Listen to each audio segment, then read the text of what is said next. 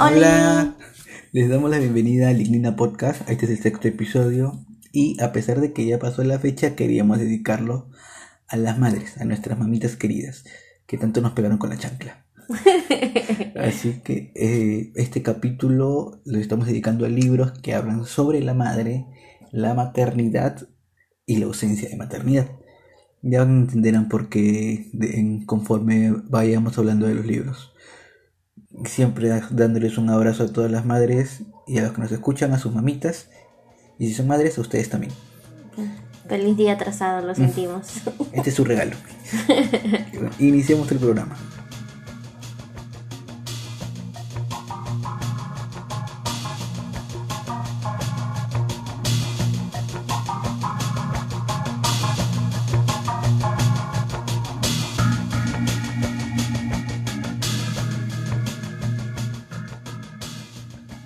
Y mi primer libro es Carrie de Stephen King, que trata sobre la historia de Carrie White, una adolescente que descubre el poder que tiene de telequinesis y de poder modificar las cosas que tiene a su alrededor. Pero es una adolescente torturada, bulleada, que nadie la quiere.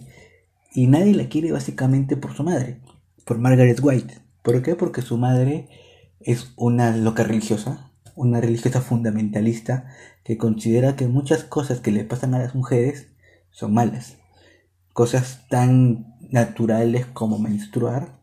Para ella menstruar es simplemente que la mujer ha pecado y que ella dejó de ser pura. Y por eso Carrie no sabe que una mujer menstrua hasta que le pasa eso en el, en el baño de chicas en su colegio. Entra en pánico y sus compañeras, que ya estaban acostumbradas a bullearla, la bulean más. Y cuando ella llega a su casa y le comenta a su madre que ha menstruado, que por qué nunca le contó, su madre en lugar de calmarla, lo que hace es castigarla encerrándola en el closet, porque para ella ha pecado y ya no es pura. Y es una historia donde la madre está muy presente, la de leer hace reciencito, y todo gira en torno a lo que la madre le hace a ella pensar, su miedo que tiene Carrie de su madre, y lo cual se va hacia todo lo demás de su historia. Así, y bueno, y lo que pasa al final, cómo reacciona Carrie, que supongo que si no lo han visto, si no han leído el libro o han visto la película, por lo menos tienen alguna noción de lo que pasa en la fiesta de graduación y como y la matanza que ocurre ahí. Habla desde un lado científico con libros inventados, por supuesto, en, la historia, que narran por qué a Carrie White le pasó lo que le pasó, cómo reaccionó, como tratando de dar el enfoque científico a, a su accionar y también desde la propia perspectiva de Carrie, el tema, sus miedos, tratar de ser otra persona, tratar de cambiar y luego aceptar quién es y destrozar todo el, todo el colegio. Pero sí, la madre está muy presente y si quieren leer Carrie, es un libro cortito, lo leerán en dos, tres días. Yo se los recomiendo mucho porque de verdad la madre, tú la odias a la madre. Es un personaje bien polémico, ¿no? Es bien, quizás polémico, pero también es refleja mucho ese sentimiento fundamentalista. Ah, claro. Eso de como mis hijos no te metas, por ejemplo, en el cual tú vas y le preguntas a alguien, pero explícame por qué dices eso y te recita una y otra vez el versículo de la Biblia, o que la Biblia dice esto, la Biblia dice aquello. Es exactamente igual, porque Margaret White incluso renegaba de sus padres porque con sus padres habían tenido relaciones eh, habían, ella había nacido y entonces ella había, había pecado. Incluso renegaba de sí misma porque decía que ella había tenido a Carrie y como había tenido a Carrie era parte de que ella había fallado como le había fallado a Dios. Enrevesada su, sí, es lógica, pero... pero el personaje es muy bien construido. Muy, muy bien construido. Así que Carrie de Stephen King.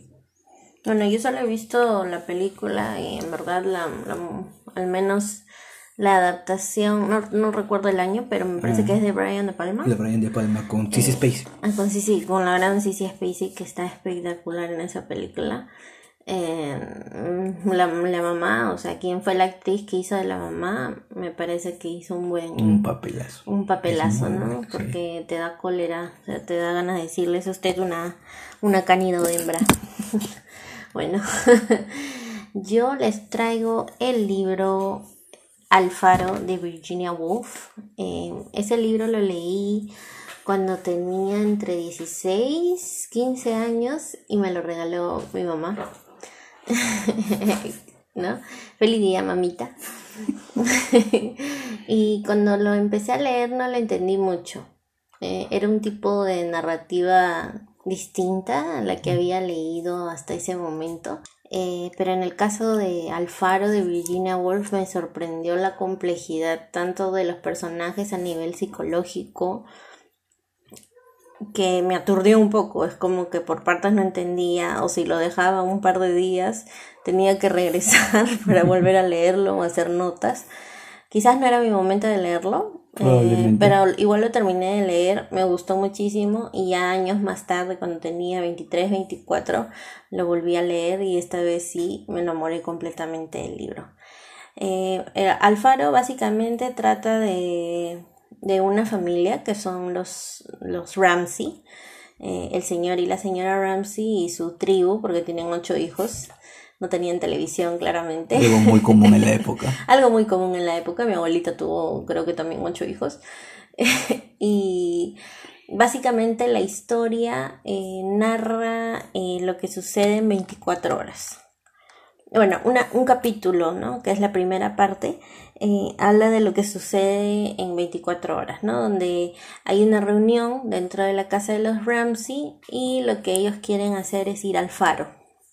¿No? Todo gira en torno a eso, pero digamos, esta situación solo sirve de alguna manera, narrativamente hablando, para eh, como que dar a conocer a los personajes, ¿no? Te presentan al señor Ramsey, que es un hombre muy, eh, es un filósofo, está medio medio que en una crisis existencial, porque si no sabe si, si sus conocimientos son son suficientes, eh, tiene a colegas ahí que están discutiendo, los hijos también tienen cada uno sus propias, sus propias eh, crisis existenciales, obviamente eh, apropiadas a su edad, ¿no? Uno de los niños que quiere matar a su papá porque su papá cada rato dice, no vamos a ir al faro, no vamos a ir al faro porque está lloviendo y hace mal tiempo, y él lo quiere matar, lo odia, porque, digamos, la figura central aquí donde todo gira alrededor es la, la mamá, La señora ¿no? Ramsey. la señora Ramsey, que para mí fue un personaje que,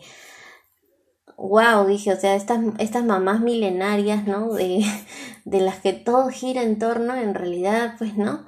Existen desde, desde hace mil años, ¿no? Donde, pues, ¿no? A pesar de que el papá sea un filósofo, que todo lo sabe en teoría, sigue recurriendo a la mamá para cosas tan elementales como como de alguna forma sentir más seguridad en sí mismo. ¿no? Una mujer que en teoría es solo ama de casa, madre, sigue siendo de alguna forma una figura que lo valida.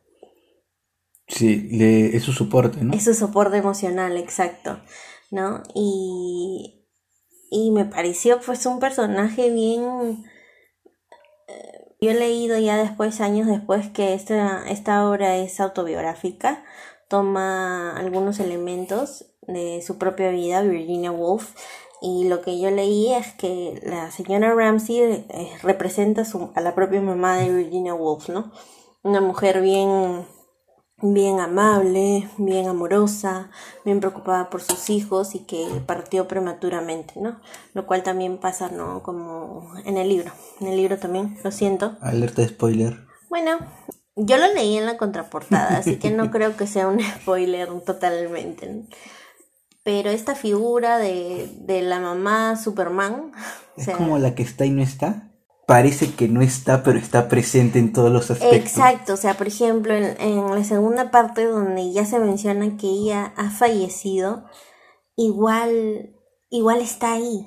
Claro. Está ahí y en la tercera parte también, o sea, todo gira en torno a esa madre, ¿no? Y, y me pareció tan bonito homenaje que por eso se convirtió, yo al menos tengo una, y Kristen también, los dos tenemos una figura maternal muy parecida a esta, ¿no? Donde todos giramos en torno a nuestra mamá.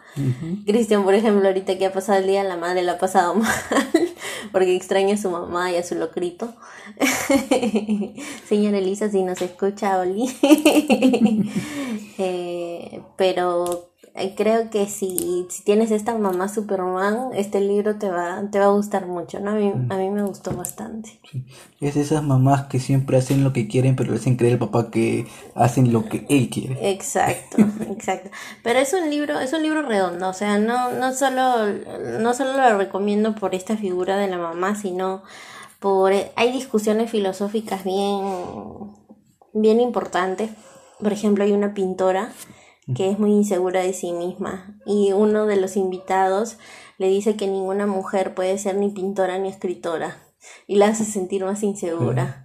¿no? Entonces hay, hay discusiones, hay temas que vale la pena leer en este libro, así que más allá de la figura materna muy arraigada, lo recomiendo por los otros personajes también, ¿no? El segundo libro del cual yo voy a hablar es uno escrito por Agatha Christie, una de nuestras escritoras favoritas, y es Cita con la muerte. Agatha Christie, corazón, disculpen. Les voy a explicar más o menos de qué va el libro. El libro es Marquis Poirot y trata de una familia, que es la familia Boynton, que está liderado por una matriarca, que es la señora Boynton, y que ha sido carcelera y que es una déspota la mujer. La mujer es esos personajes que tú los miras, o por lo menos me lo imagino así, esos personajes que tú miras y te caen mal, o te miras con odio. Se nota en, el libro, en la atmósfera que crea el libro, que la mujer es de esas que con una mirada te dice, ya te cagaste. o que todos los hijos están, hijos e hijastros, están con la cabeza agachas a ella, nunca los ha dominado, los ha machacado tanto que ninguno es capaz de hacer algo sin que ella se lo... Claro, y es de esas mamás que todo le parece que algo lo pudiste hacer mejor, o que todo lo haces mal. Exacto. Y la única persona que logra hacerle frente es su nuera, que es la esposa de su hijastro, y que ella la odia. La señora Boynton la odia a la nuera porque la nuera quiere salir de esa casa y el, su esposo le tiene tanto miedo, es un pusilánime que no puede. Y esta familia decide ir de la nada a hacer un viaje por el Medio Oriente y llegan a Petra. En Petra la mujer se muere, es asesinada. Pero aún asesinada se nota el poder que ejerce la mujer sobre todos los hijos, porque todos están con miedo, no saben, ninguno sabe qué hacer. Ninguno sabe qué hacer, están completamente desamparados.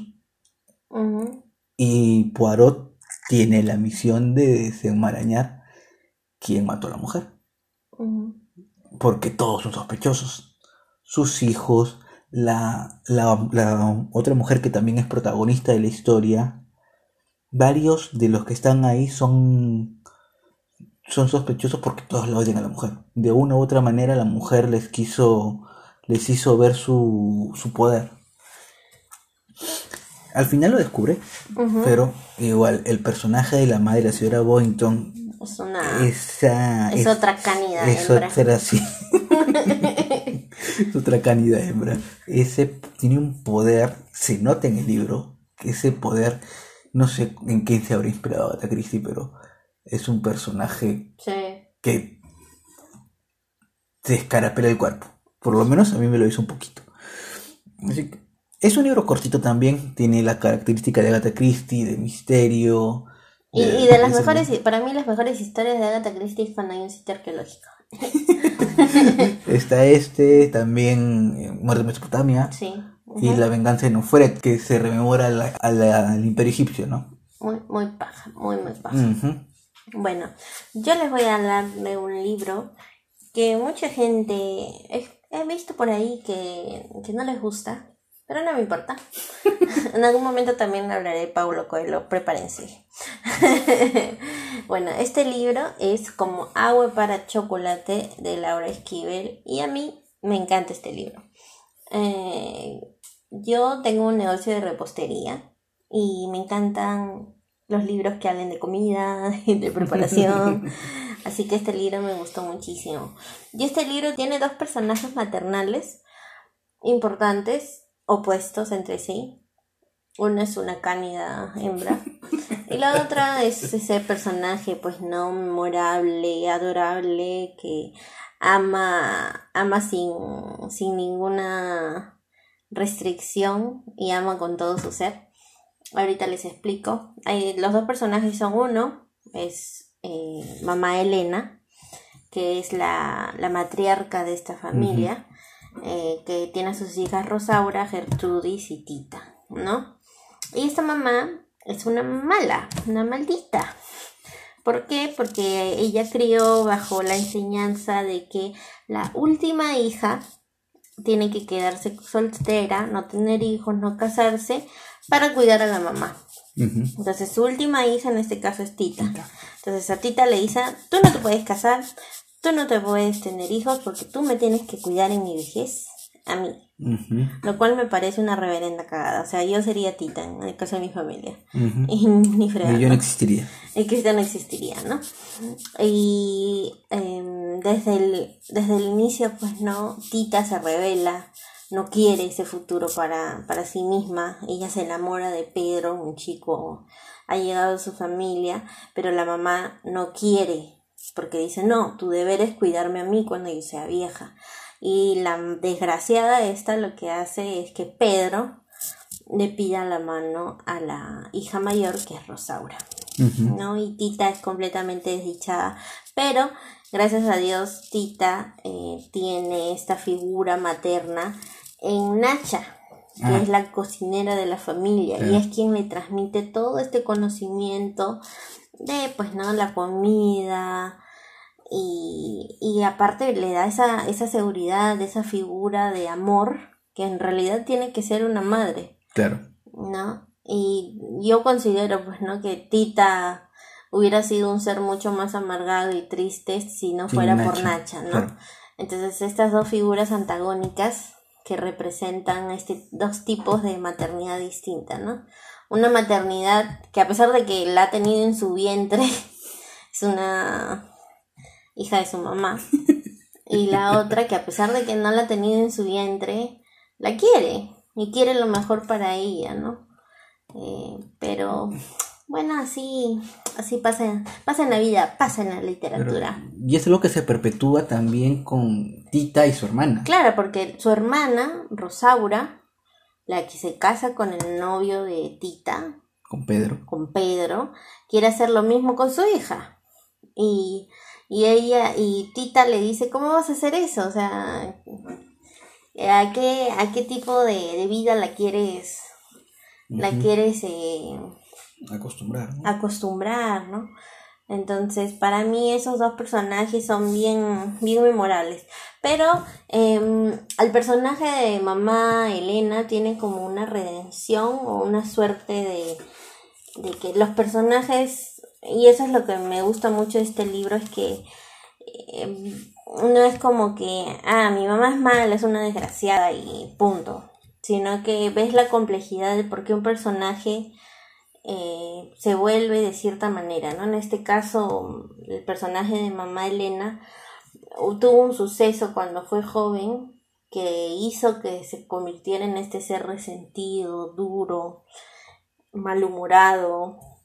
Entonces, eh, más adelante en el libro, Tita entiende de cierta forma a su mamá. Obviamente no la perdona por todas las cosas que le hace, porque no es la única barbaridad que le hace.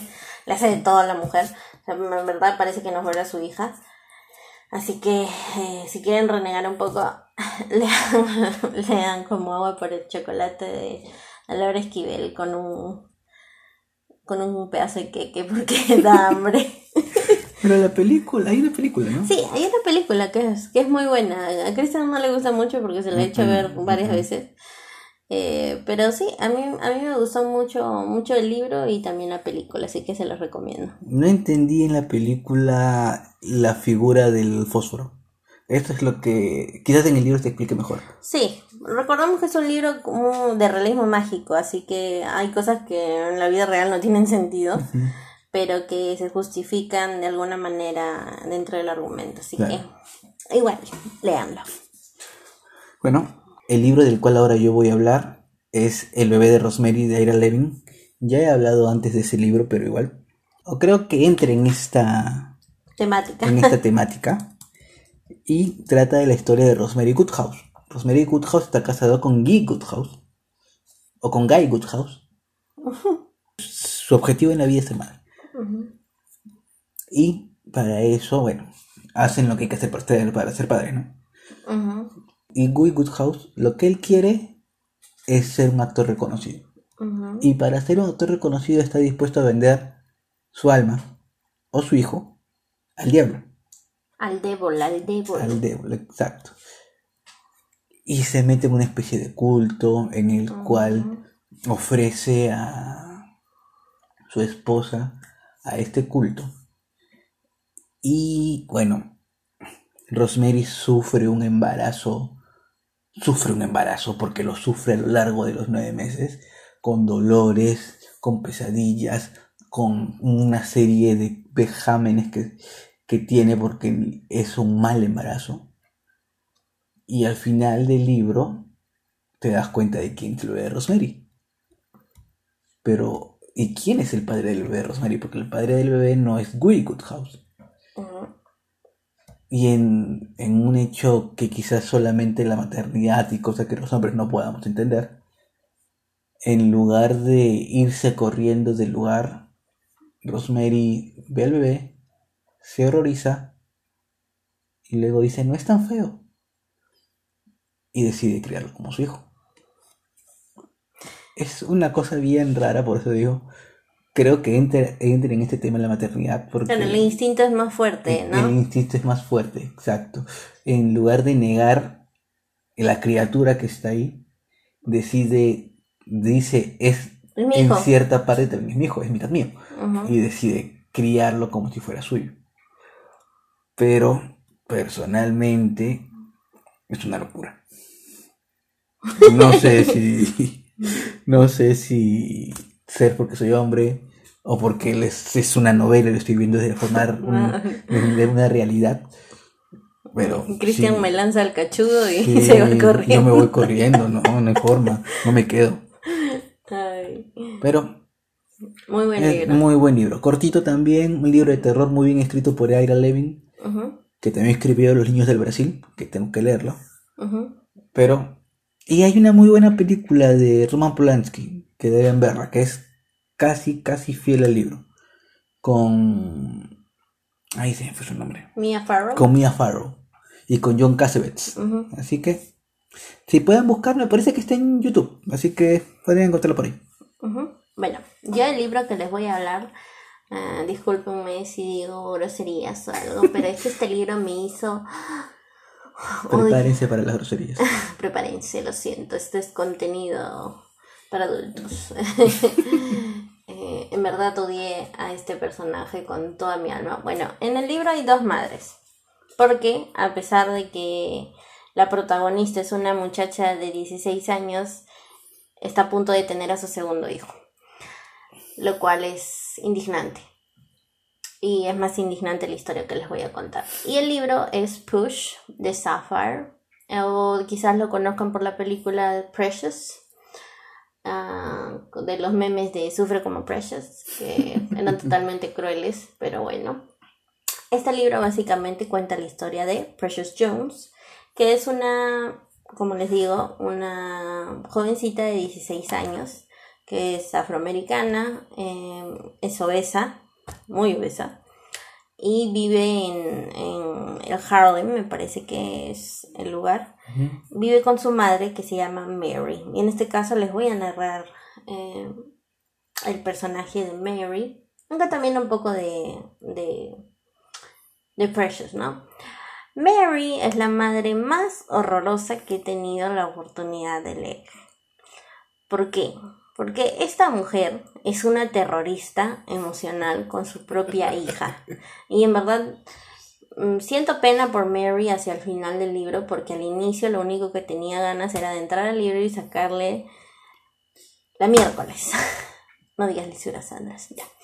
Tenía ganas de sacarle la miércoles porque era una mujer que la abusaba, no solo emocional, sino también físicamente. O sea, ¿qué madre abusa de su propia hija de esa forma? Es asqueroso.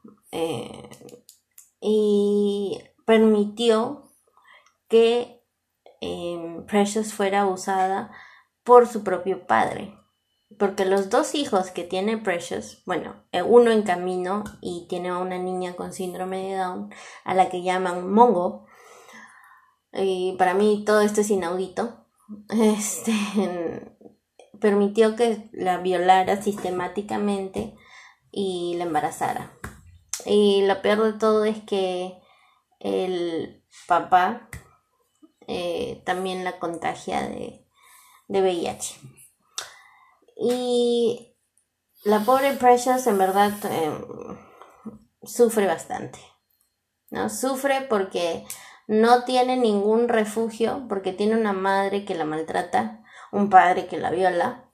Y en la escuela la consideran prácticamente una es una estúpida porque es analfabeta, no sabe leer, no sabe escribir.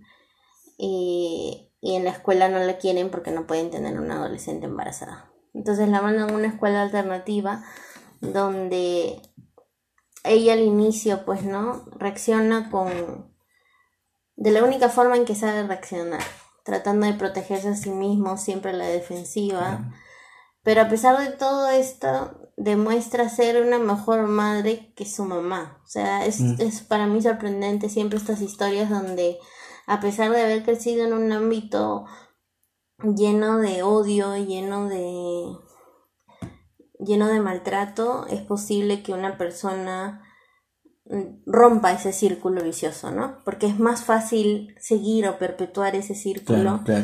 Eh, siempre me sorprende esa capacidad de las personas de, de romper ese círculo y decir, no, no porque me trataron a mí así, yo voy a hacer eso mismo. Claro. Entonces, para mí estos dos, estos dos personajes, ¿no? Son dos formas de, de maternidad. Obviamente también la, la, mamá es un producto de, de traumas propios, ¿no? Eh, y hay una parte, ¿no? En que ella habla con la asistente social, que es asquerosa esa parte, eh, donde ella habla, pues, ¿no? De que ella sí quería a Precious, pero Precious le quitó a su hombre. A su papá. Que era su papá. Entonces, la mujer también, de alguna forma, también fue, violentada, fue maltratada porque el hombre la maltrataba psicológicamente.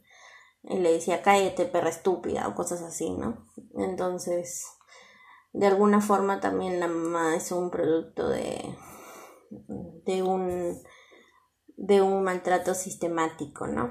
Entonces, eh, para mí este libro es bien duro de leer, pero quizás es, bueno, quizás no, es muy importante que se conozcan de estas temáticas que, que no muchos, de las que no muchos escriben y que pues existen. Existen, ¿no? El cuarto libro del cual yo les voy a hablar es escrito por un peruano, es Jaime Bailey, para mí es uno de los mejores escritores de los últimos 25 años y es Yo amo mi mami. Yo amo mi mami pretendía, según él, ser un libro en el cual homenajear a su madre, que es Doris Letts, pero terminó siendo todo lo contrario, ¿no? Eh, un revuelo en su familia, todos lo criticaron, sus hermanos lo, lo insultaron, lo atacaron en público. Pero ¿de qué trata Yo amo mi mami? Es una serie de relatos ¿Es autobiográfico? En ciertas partes, sí.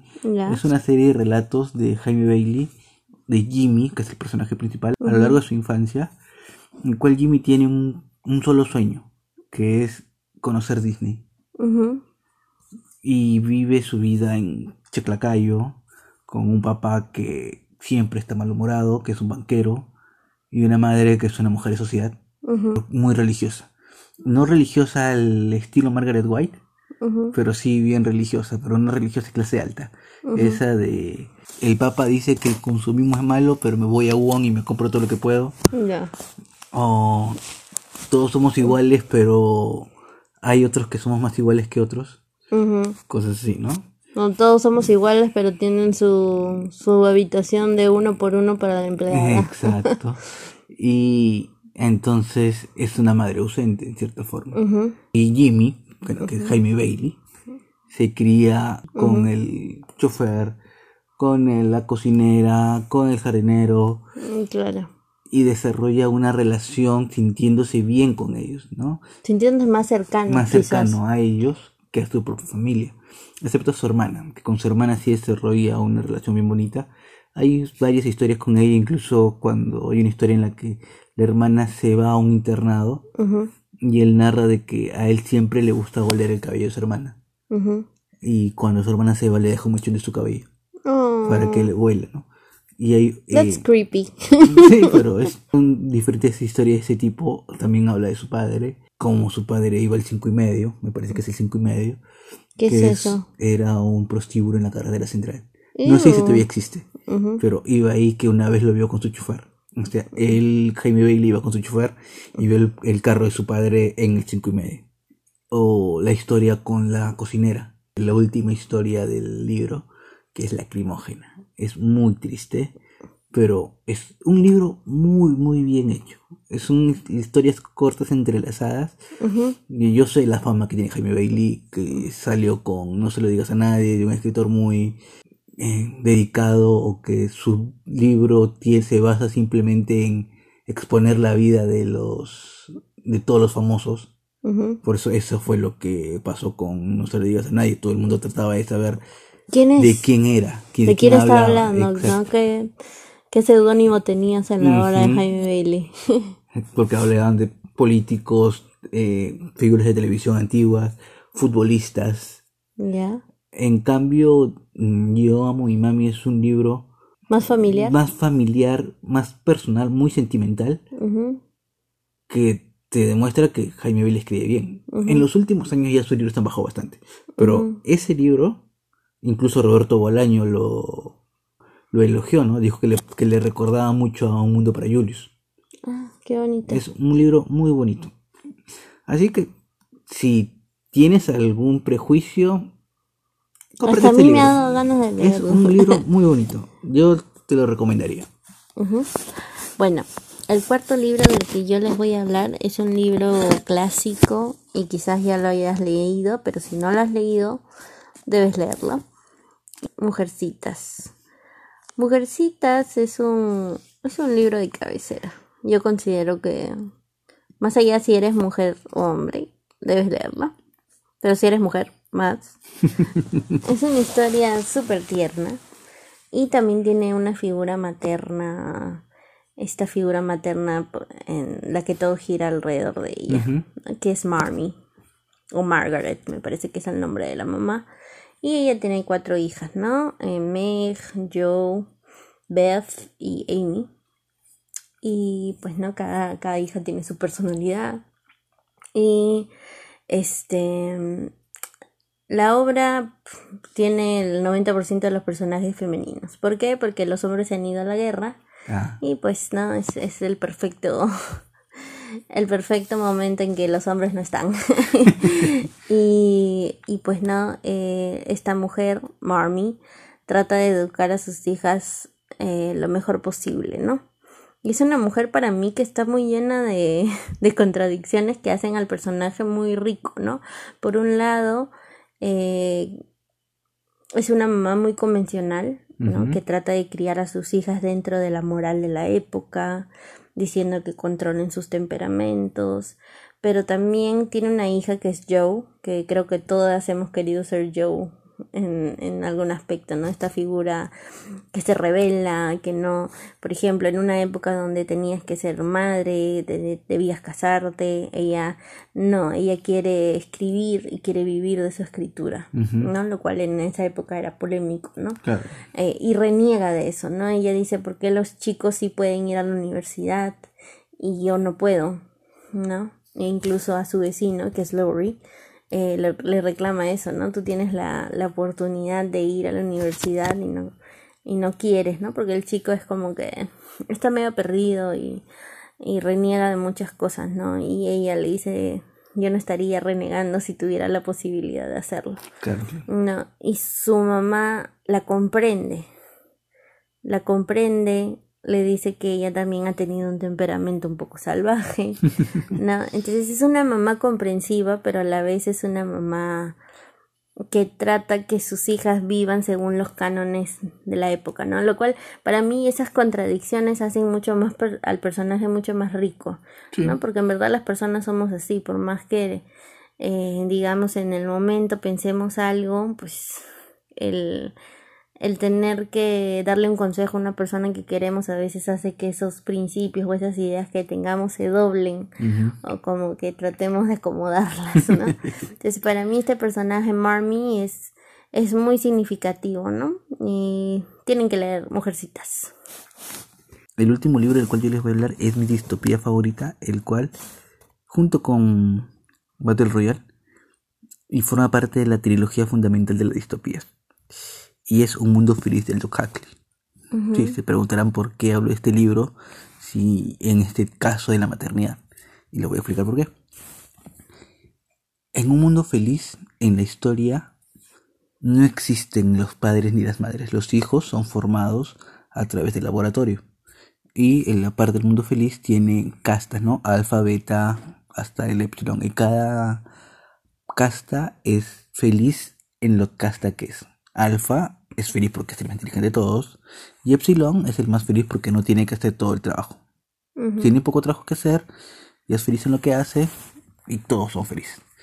Pero Bernard Max, que es este, un alfa, es un alfa no alfa. ¿Por qué? Porque es alfa, pero en su proceso de creación parece que le pusieron una sustancia mayor a la que tenían que ponerle y no tiene el tamaño de un alfa, tiene el tamaño de un beta. Entonces es rechazado por los alfas y rechazado por los betas. En un proceso de él querer liberarse, se dirige hacia una reserva, una reserva de salvajes. Los salvajes son las personas que no forman parte del mundo feliz, pero que es como recordarle a la gente cómo era el mundo antes. En, este, en esta reserva conoce a John, que es un salvaje, y a su madre, que es Linda. Pero Linda formaba parte del mundo feliz. Y Linda cría a un hijo salvaje con la visión que ella tenía del mundo feliz. Es decir, que no había papás ni mamás, que todos eran felices tomando el soma, que todos trabajaban felices. Y es muy diferente a cómo era la reserva. Porque la reserva vivían como en una tribu, una tribu mexicana, tomando con este tipo de rituales mexicanos. Y a ella la rechazaban porque era rubia. Y a su hijo, que también era rubio, también lo rechazaban. Entonces, eh, Bernard Marx lo que hace es consigue un pase especial para llevar a Linda y a John hacia el mundo feliz. Y ahí John se encuentra en ese mundo en el cual no hay ni padres ni madres. Y dice, ¿en dónde estoy? Hay una contraposición, ¿no? Y ve todo donde ha vivido Linda, quién, y entiende a Linda como su madre. Entiende por qué Linda ha sido así.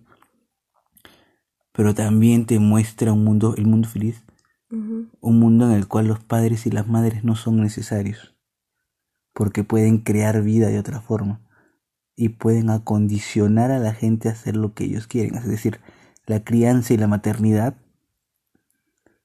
no importa, es dejado de lado. ¿Para qué? Para que la gente o la población sea lo que ellos quieren.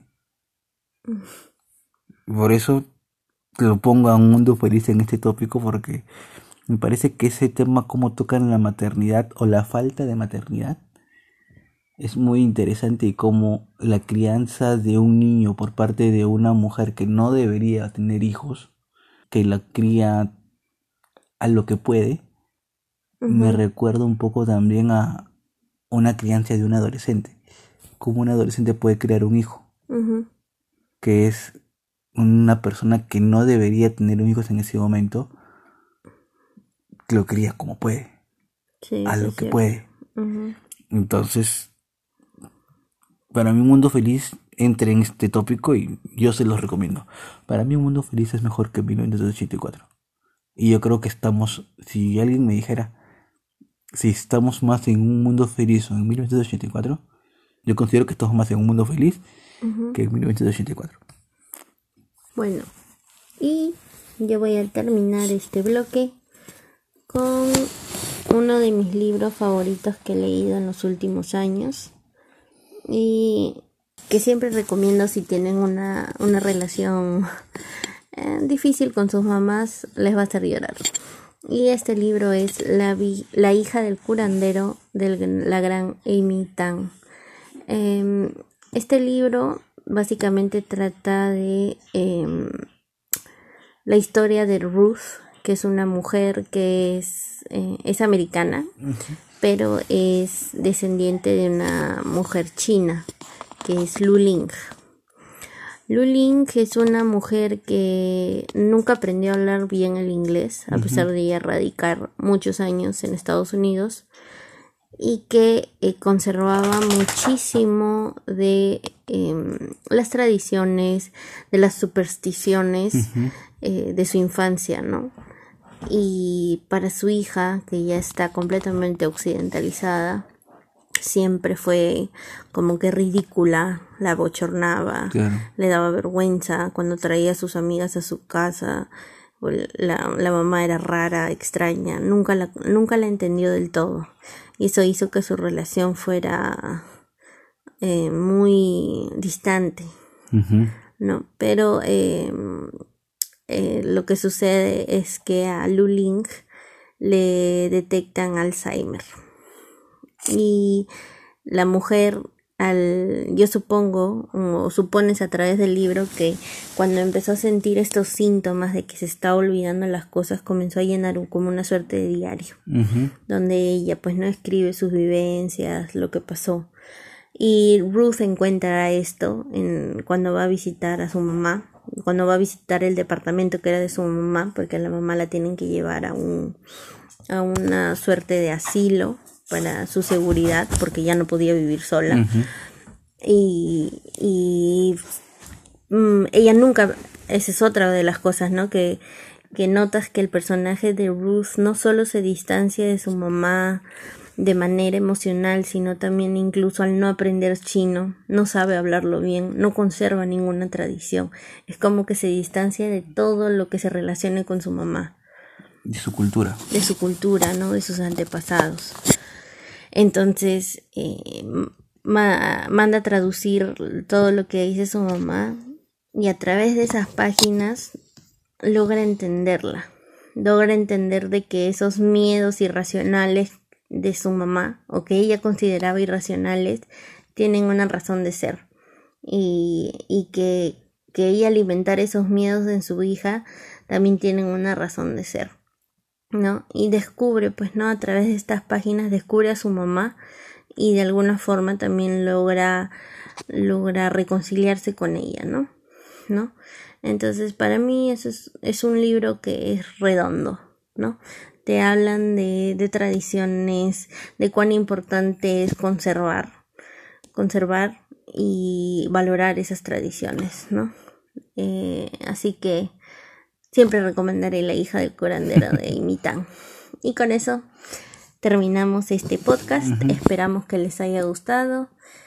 Y si pueden, si desean y les ha gustado los libros, ya saben, después de la cuarentena. Así que, o si los pueden descargar en sus huequitos que ya tienen por ahí seguro. Lo más importante es cuidar a nuestras mamis. Los libros pueden esperar. Así que el mejor regalo que podemos hacer en este Día de la Madre es cuidarlas, engreírlas en casa y leerles los libritos que ya tenemos en la biblioteca. Eso es todo por este capítulo. Muchas gracias por escucharnos. Chau. Hasta la próxima.